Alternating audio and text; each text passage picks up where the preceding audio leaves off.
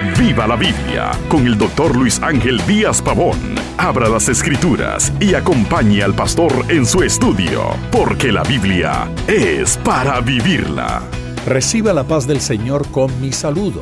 Hoy comenzaremos nuestras reflexiones de una carta sumamente interesante, me refiero a la carta de Santiago. Claro, tendremos un programa de introducción antes de ir propiamente al estudio del capítulo 1. El escritor, Santiago. Eh, Santiago y Jacobo es el mismo nombre. En el Nuevo Testamento aparecen tres Jacobos, el hijo de Zebedeo y hermano de Juan, el hijo de Alfeo, uno de los apóstoles, el hermano de nuestro Señor Jesucristo, que es el que escribe esta carta. Es de aceptación general que el hermano materno de nuestro Señor Jesucristo fuera el autor de esta epístola. Santiago y sus hermanos no creyeron durante la vida terrenal de Jesús. Después de la resurrección de Jesús, Santiago creyó en él.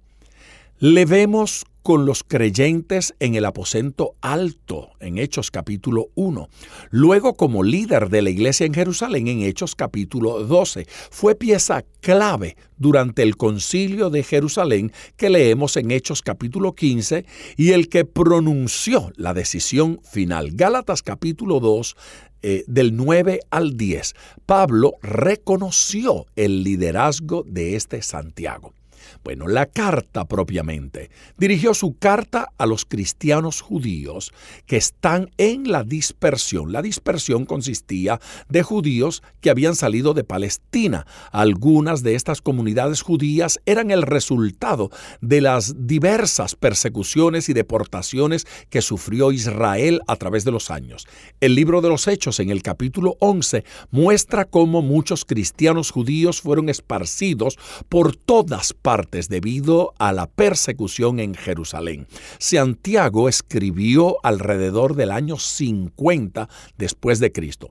Santiago utiliza un lenguaje apropiado para el judío. Por un lado, congregación en el capítulo 2 versículo 2 es la palabra sinagogue a pesar de que la palabra iglesia se usa en versículos como el del capítulo 5 y, y versículo 14.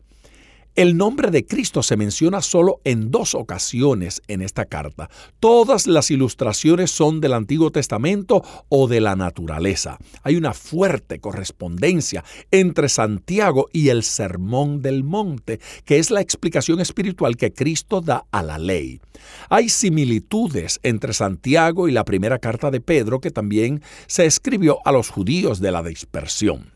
Estos cristianos judíos eran verdaderos creyentes, pero todavía mantenían su estilo de vida en comunidades judías.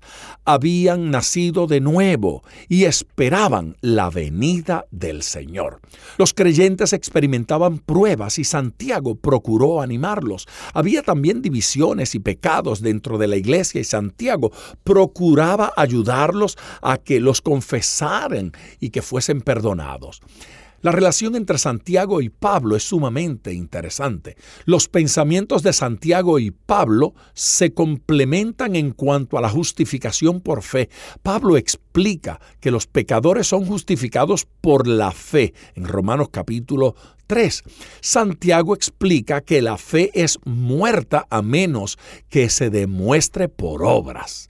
No somos salvos por obras, pero la fe que nos salva nos conduce a las buenas obras. Pablo escribió acerca de nuestra posición ante Dios. Santiago escribió acerca de nuestro testimonio ante el mundo. Después de esta introducción estamos listos para comenzar nuestras reflexiones en torno a la de Santiago, pero eso lo haremos en nuestro próximo programa. Por el momento, ponga todo su corazón al estudiar las escrituras, porque la Biblia es para vivirla. Acompañe regularmente al Dr. Díaz Pavón en su estudio personal de la Biblia. La experiencia de décadas de ministerio de la palabra son vertidas en cada jornada. Usted puede adquirir copias de esta enseñanza visitando nuestra página web www.diazpavón.com. Esté atento, participe en nuestro próximo estudio y viva la Biblia.